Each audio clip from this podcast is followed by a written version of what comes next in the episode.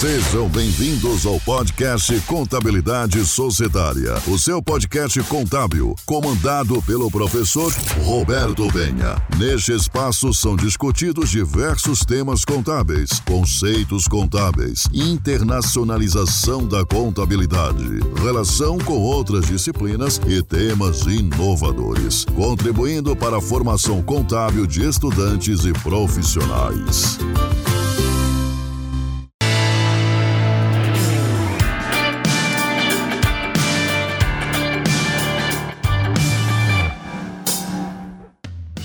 Você não entende muito bem a existência de alguns grupos de contas no patrimônio líquido? Qual o objetivo das reservas? Reserva de lucros a realizar, reserva de contingência, reserva estatutária, reserva de lucros, reserva de capital, uma série de reservas, mas qual a finalidade delas, o objetivo e a aplicação destas? Bem, é isso que você vai ter de conhecimento adquirido após ouvir esta aula. Vamos lá?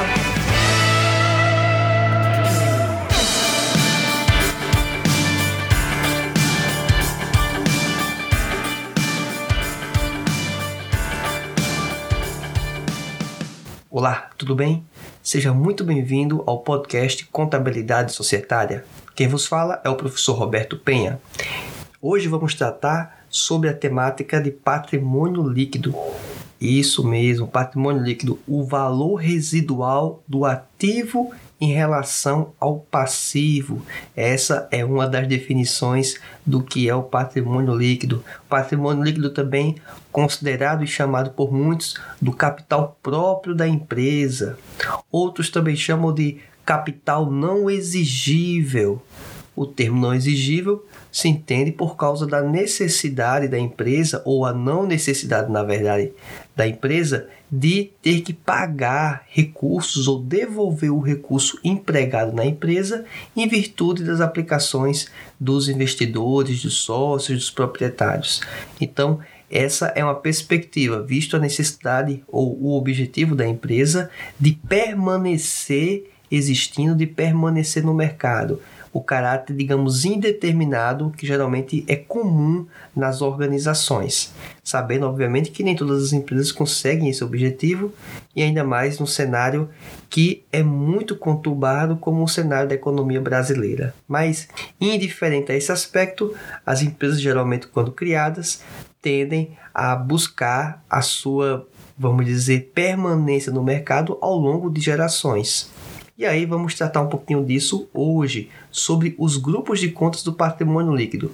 De antemão, você que está ouvindo esse podcast, tenha ciência que existe uma aula com alguns exemplos ilustrativos, inclusive com lançamentos contábeis de algumas dessas contas do patrimônio líquido no canal do YouTube, no canal Contabilidade Societária. Lá você vai ter acesso ao, à videoaula que complementa esse podcast.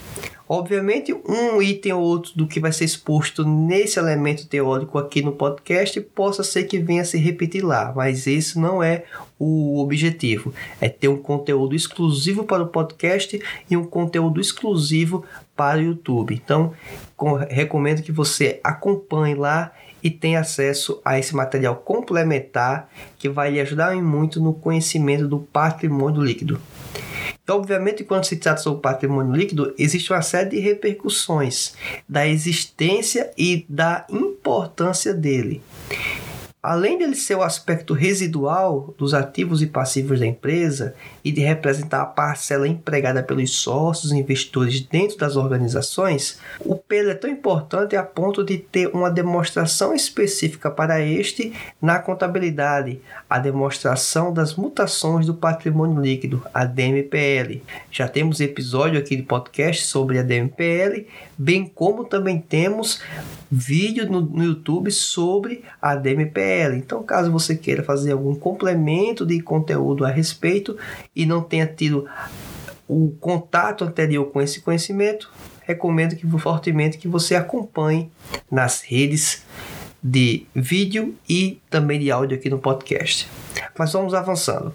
Quando se fala sobre o PL, existe uma recomendação expressa em lei aqui no Brasil sobre como é a divisão deste PL, as subcontas. Obviamente, você deve saber que existe uma série de grupos de contas no, na, na contabilidade em geral e existe uma hierarquia. O PL seria um grupo maior. Dentro desse grupo do PL, existem, de acordo com a lei das SAs, seis grupos que devem constar obviamente constar quando a empresa incorre nessas operações. Se a empresa não incorre nas operações, não vai existir o grupo com saldo contábil, com lançamento contábil, certo? Partindo da, da ideia que a empresa vai ter operações envolvendo esses elementos. Então, para que não haja uma confusão aonde vai ter a alocação desses valores, desses recursos, desses saldos contábeis, há uma orientação dentro da lei das SAs, obviamente levando em conta todas as mudanças que ocorreram ao longo do tempo na lei das SAs, principalmente a lei 1194 de 2009, que trouxe diferenças e mudanças significativas quanto às contas que compõem o patrimônio líquido. Então vamos elencar aqui cada uma dessas seis contas de maneira geral, apresentar elas para vocês e posteriormente vou elencar aqui inicialmente para você os seis grupos de contas. Ao longo desta aula, irei explicar um pouquinho mais com detalhe e profundidade cada um desses seis grupos. Vamos começar pelo primeiro. O primeiro é o capital social. O segundo, reservas de capital. Terceiro, ajustes de avaliação patrimonial. Quarto grupo, reservas de lucros. Quinto grupo, ações em tesouraria. Sexto e último grupo, prejuízos acumulados. Após expor o nome desses seis grupos, vamos dar aqui um rápido panorama de cada um deles. Rápido panorama mesmo na ideia de dizer que tipos de operações e o que é que se representa cada um desses grupos. Ao longo desta aula, vou explicar um pouquinho mais com detalhe cada um deles. Começando aqui com o capital social. Ele representa valores recebidos pela empresa, dos sócios ou por ela gerados e que foram formalmente incorporados ao capital. Lucros a que os sócios renunciaram e incorporaram como capital. É a lógica financeira. O investimento em uma determinada organização é a opção de renunciar de aplicar esse recurso em qualquer outro empreendimento, em qualquer outra utilidade ou interesse dos sócios investidores. Então, por, em virtude disso, esse recurso empregado na empresa ele tem a nomenclatura de capital social. Também temos a reserva de capital, que consta dentro desse grupo as reservas, o ágio na emissão de ações, a alienação de partes beneficiárias e bônus de subscrição. Temos também a figura do ajuste de avaliação patrimonial, o AAP. Ele representa as contrapartidas de aumentos e diminuições do valor atribuído a elementos do ativo e do passivo, em decorrência de sua avaliação a valor justo, enquanto obviamente não forem computadas no resultado do exercício em obediência ao regime de competência. Então é uma conta muito importante hoje para o uso da contabilidade, em virtude de ter muitos ativos e passivos que devem ser registrados a valor justo. No quarto grupo, temos reservas de lucros e elas representam os lucros obtidos pela empresa retidos com finalidade específica. As reservas de lucros não podem ser, em hipótese alguma, confundida com uma opção de lucros acumulados, que até algum tempo atrás era uma prática muito difundida no dentro da contabilidade, mas que hoje existe uma orientação muito expressa que esse tipo de comportamento, esse tipo de conduta não pode ser empregado dentro das organizações. E sim que todo o resultado seja distribuído. Mais à frente vamos tratar um pouquinho sobre isso. Também temos as ações em tesouraria. Isso, as ações em tesouraria representam as ações da companhia que ela mesma adquiriu então a empresa fornece as ações no mercado, disponibiliza e logo depois ela resolve comprar. Logo depois eu falo, pode ser seis meses, um ano, dois. Então ela, ao comprar aquela própria ação dela, tem um grupo específico para que possa se registrar isso. É o grupo de ações em tesouraria. Porque esse recurso de aquisição para porque essa sistemática de adquirir ações para a própria organização, em virtude de comprar isso no mercado, não pode ser utilizado com a finalidade de formar maioria para votação em assembleia. Então, isso também é uma conduta que não pode ser praticada. Em seguida, temos o último grupo, o de prejuízos acumulados, que representa os resultados negativos gerados pela entidade, à espera de uma absorção futura. Então, esse é um outro elemento que deve se considerar também dentro do PL. Então, aqui demos um panorama dos seis grupos de contas, explicamos o nome deles e algumas funcionalidades e empregos desse dentro das empresas. Agora vamos avançar um pouco mais. Vamos sofisticar um pouco o raciocínio. Tem que se entender que quando se fala sobre PL, é a função do conceito de capital, ela é muito importante. E a própria lei das SAs fala sobre que o recurso proveniente de resultados positivos da empresa devem ser destinados. E isso aí tem basado no artigo 193 e 197. E aqui eu posso até mencionar inclusive alguns grupos que existem com finalidade específica para receber esses aportes. São eles: reserva legal, reserva estatutária, reservas para contingência, reserva de incentivos fiscais, reserva para retenção de lucros e reserva de lucros a realizar. Então, todo o resultado positivo da empresa, de acordo com as letras SAs, ele deve ser totalmente destinado, seja para recurso próprio dos investidores, uma devolução de, via distribuição de dividendos, né? não necessariamente uma devolução, mas sim uma remuneração pelo capital empregado dentro da organização, também tem a possibilidade de constituir as próprias reservas, a forma de destinar o resultado, e a outra, obviamente, é incorporar parte desses resultados ao capital da empresa, sem que tenha a necessidade dessa forma, então, de fazer qualquer outro tipo de ajuste para que a conta de lucro seja zerada esses comportamentos já vão zerar a conta de lucro. Então não pode de forma alguma deixar saldo residual nessas contas que não tem uma finalidade muito específica dentro das reservas que a empresa pode constituir. O investimento efetuado na companhia pelos acionistas é representado pelo capital social, e este abrange não só as parcelas entregues pelos acionistas, mas também os valores obtidos pela sociedade e que, por decisões dos próprios proprietários, né, se incorporam ao capital social.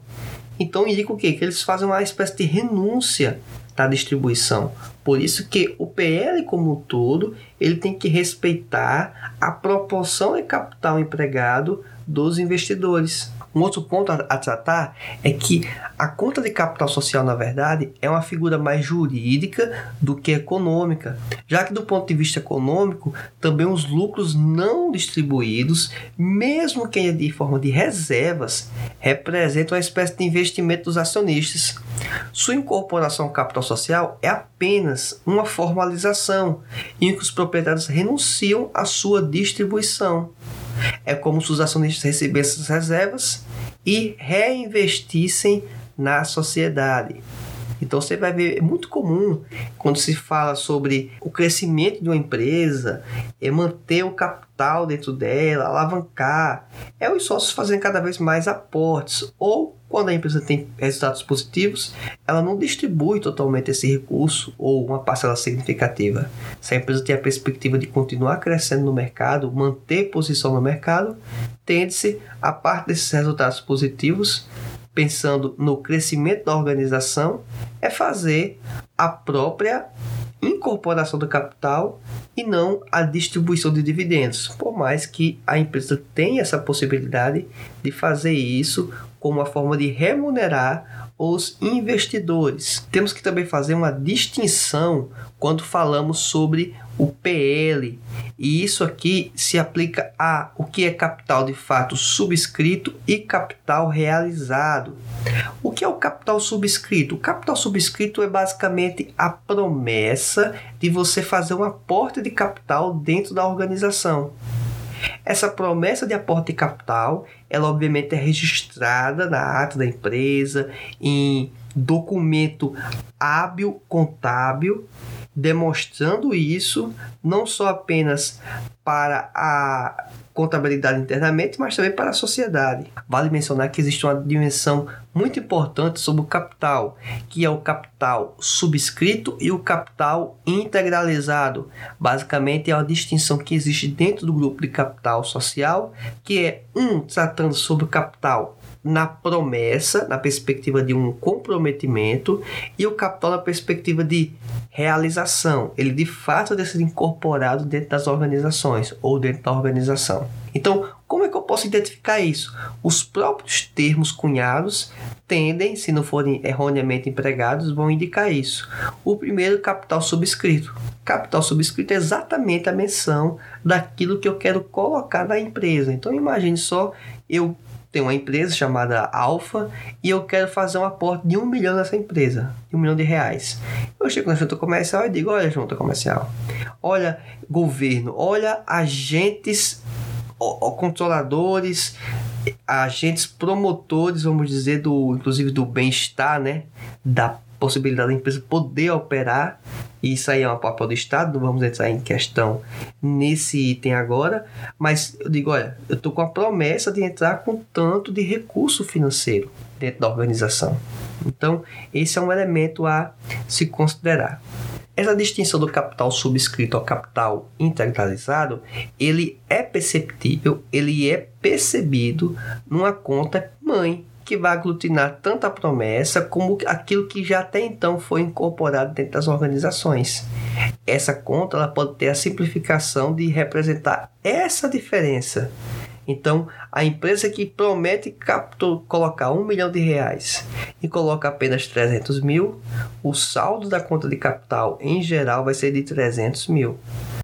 É importante mencionar que a conta de capital ele aparece em termo realizado. Então, se aparece saldo na conta de grupo de capital social, esse capital que aparece lá é o efetivamente integralizado. Não a informação do capital subscrito, apenas do capital realizado integralizado, pois é o confronto da conta de capital a integralizar com a conta de capital subscrito. Bem, quando se faz o PL, tem dois termos muito comuns quando vai se referir à parcela do capital por parte dos investidores, os sócios. Se for uma empresa de capital aberto, fechado, sendo SA, o termo empregado é ação mas se for uma limitada, o termo empregado é cota. Quanto às ações, dá para se dividir as ações em dois tipos, essencialmente, em ações ordinárias e preferenciais. Ordinárias dão direito a voto, preferencial dá preferência em relação, em relação à distribuição de dividendos é só para dar uma pincelada sobre esse item. Não é temática necessariamente de contabilidade puramente, mas sim muito mais de mercado financeiro. Mas para você ter ciência dessa informação. A lei das raciais trouxe mudanças é, um pouco profundas na conta de capital social. Só que essa mudança se deu numa conta que anteriormente era classificada como despesa, quando a empresa gastava dinheiro, recurso no emprego de lançamento de ações no mercado, esse gasto, novas ações, era classificado sempre, sempre como despesa.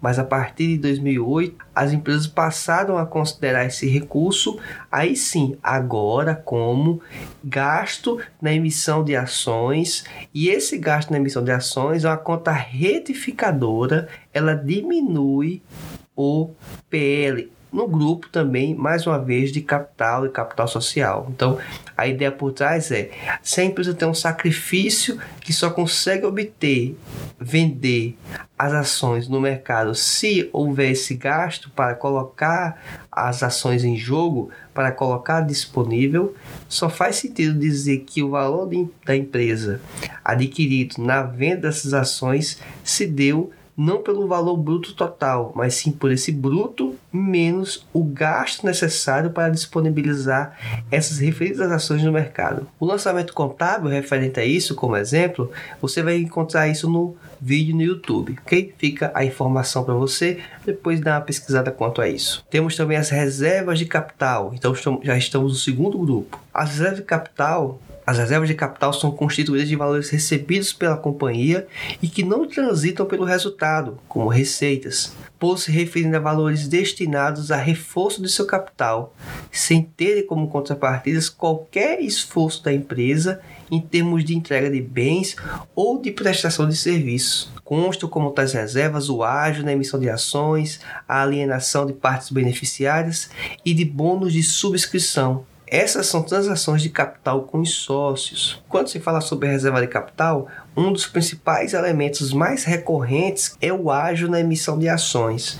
O ágio na emissão de ações é basicamente o que você ganha a mais por estar disponibilizando uma ação, vendendo uma ação no mercado e ela tem um retorno, vamos dizer, um valor de compra superior ao valor nominal inicialmente estabelecido. Então, essa diferença é classificada como ágio na emissão de ações. Esse valor fica à parte no PL. E aí o lançamento contábil também da operação, você enxerga isso no canal do YouTube, no vídeo sobre o assunto. Também temos a conta de ajuste de avaliação patrimonial. Ela foi introduzida na contabilidade aí também pela lei 11638 de 2007, a lei que deu abertura para o processo de internacionalização da contabilidade. Ela recebe basicamente essa conta os aumentos e diminuições, né, as variações do valor que é atribuído a elementos do ativo e do passivo, que foram inicialmente avaliados a valor justo, ou seja, essa variação ela não vai diretamente para a DRE. Algumas não, uma parte não. A parte que não vai, ela precisa de um reflexo para fazer o ajuste. Essa mudança, essa variação. Essa variação fica na conta de ajuste de avaliação patrimonial. Ela não tem natureza definida como credora ou devedora.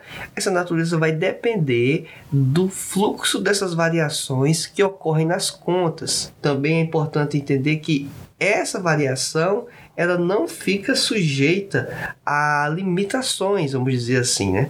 Pode a empresa ficar com saldo bastante elevado como bastante reduzido. Então depende, obviamente, dessas variações dos ativos e passivos a valor justo. Algo que cada vez mais é empregado com mais ênfase na contabilidade a ideia do valor justo. Um exemplo mais comum para ilustrar isso para vocês é basicamente o uso de instrumentos financeiros, né, ações. Esses valores eles oscilam e enquanto a empresa não tiver de fato vendido um determinado ativo, essa variação que ocorre de elevação e redução do valor daquela ação, por exemplo, esse valor não é receita e nem despesa. Na verdade, é um ajuste que a pessoa vai fazendo durante o período na contabilidade, a cada dia, a cada semana, a cada mês, sempre reconhecendo o valor do daquele ativo naquele período então, quando se faz essa variação, esse ajuste, eu tenho que ter uma conta de contrapartida para aumentar o valor do ativo ou diminuir. A conta ajuste de avaliação patrimonial. Importante mencionar que as empresas ultimamente têm empregado não esse termo, mas o termo chamado outros resultados abrangentes.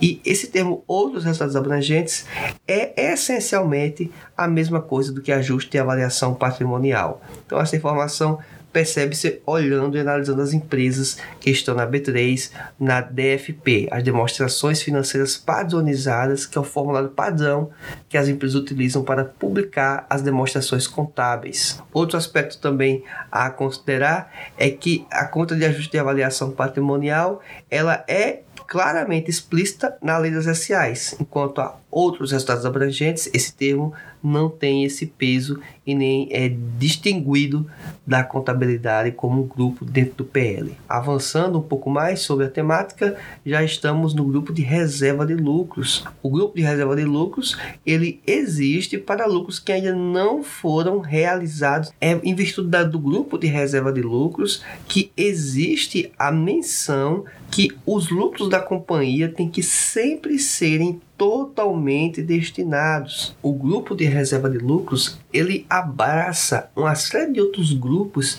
denominados, né, os subitens considerados de reservas também.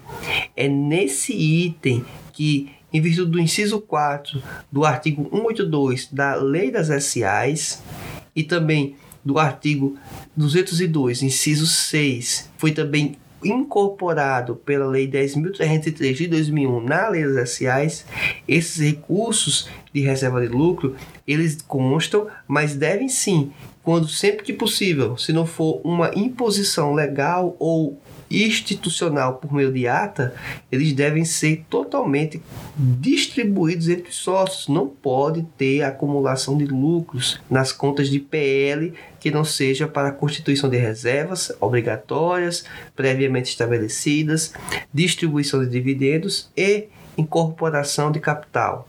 A exceção vamos explicar já já qual é essa exceção. E aí, dentro desse grupo de reserva, podemos mencionar aqui algumas bem interessantes, né? Temos o grupo de reserva legal, tem o grupo de reservas de contingência, reserva de lucros a realizar. Essas, esse grupo de reserva de contingência e reserva de lucros a realizar, elas são autorizadas pela lei, são previstas. A reserva legal, ela é imposição, a empresa tem que fazer a constituição da reserva legal.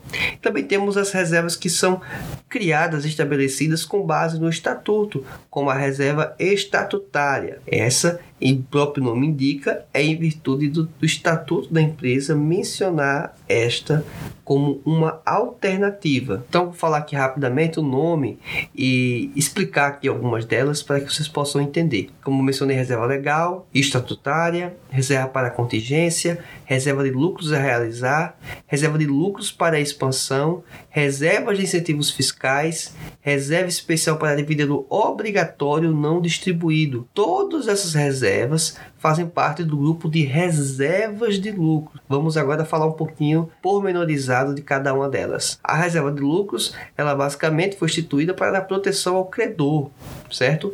E é tratado no artigo 193 da Lei 6.404/76 e deverá ser constituída com a destinação de 5% do lucro líquido do exercício será constituída obrigatoriamente pela companhia até que seu valor atinja 20% do capital social realizado, quando então deixará de ser acrescida ou poderá, a critério da companhia, deixar de receber créditos quando o saldo desta reserva, somado ao montante das reservas de capital, atingir 30% do capital social da empresa. Então, temos essa limitação.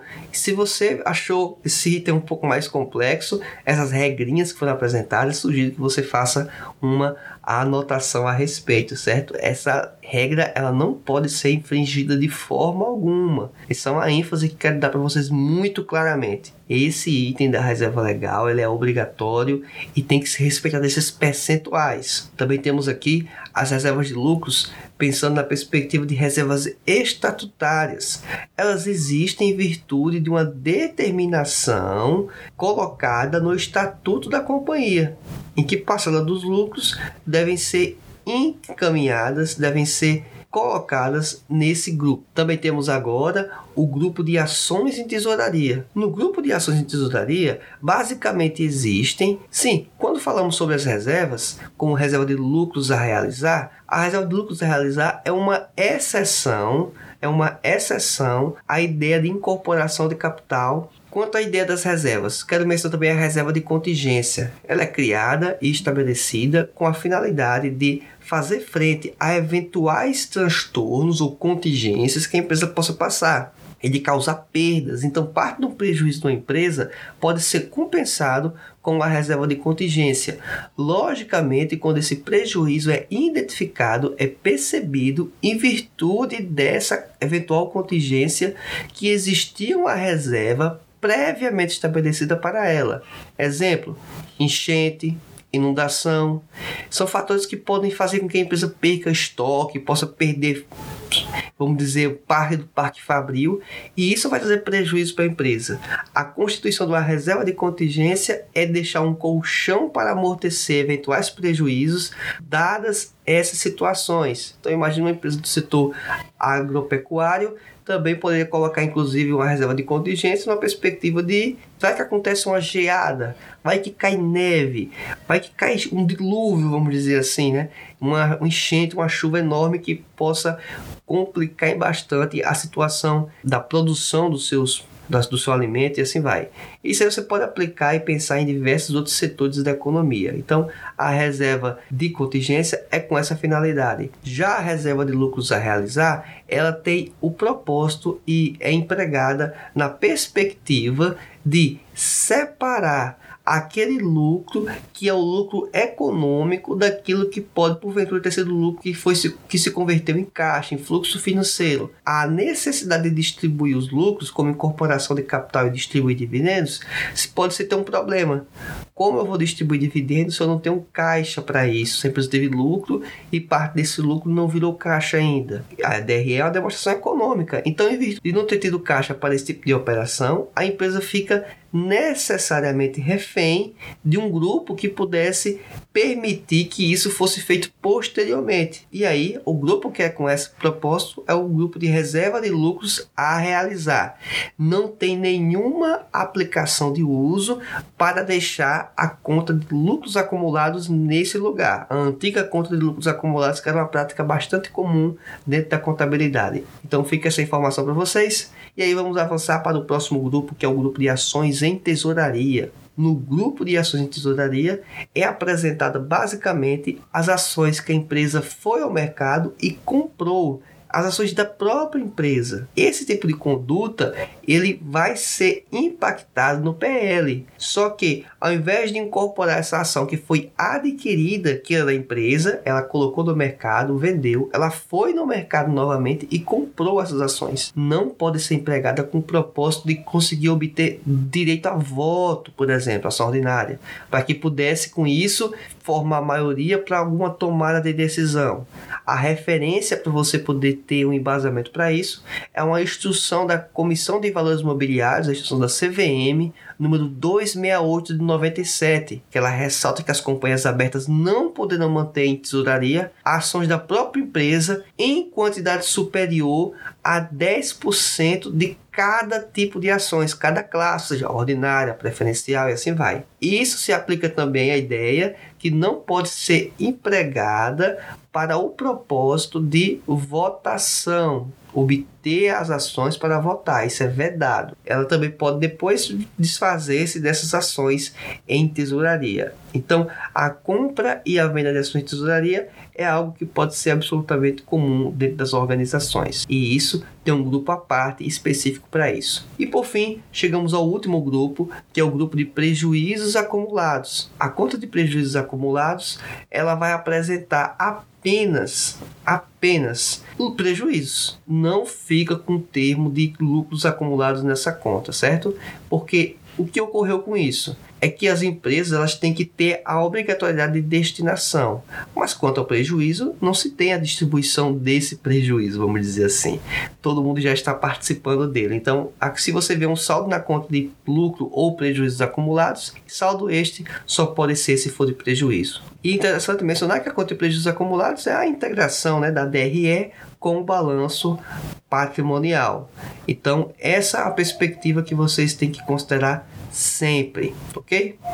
Bem, é isso. Creio que foi um conhecimento, acho que importante para vocês, que vocês possam adquirir um pouco mais de profundidade nesse assunto, obviamente em demais fontes, não ficar restrita apenas a o podcast, a minha pessoa. Mas se você quiser continuar ouvindo mais materiais como este, fique atento ao seu agregador de podcast, que mais materiais vão ser disponibilizados nos próximos dias. Bem como se você quiser acompanhar as redes sociais, Instagram, Facebook, Twitter, é só pesquisar contabilidade societária, bem como ver o material complementar a esta aula no vídeo no YouTube. E lá você vai ter acesso a aspectos mais gráficos, né, obviamente, para que facilite o processo de aprendizagem. Bem, É isso, foi um prazer estar com você. Aguardo você a próxima aula. Tchau, até mais.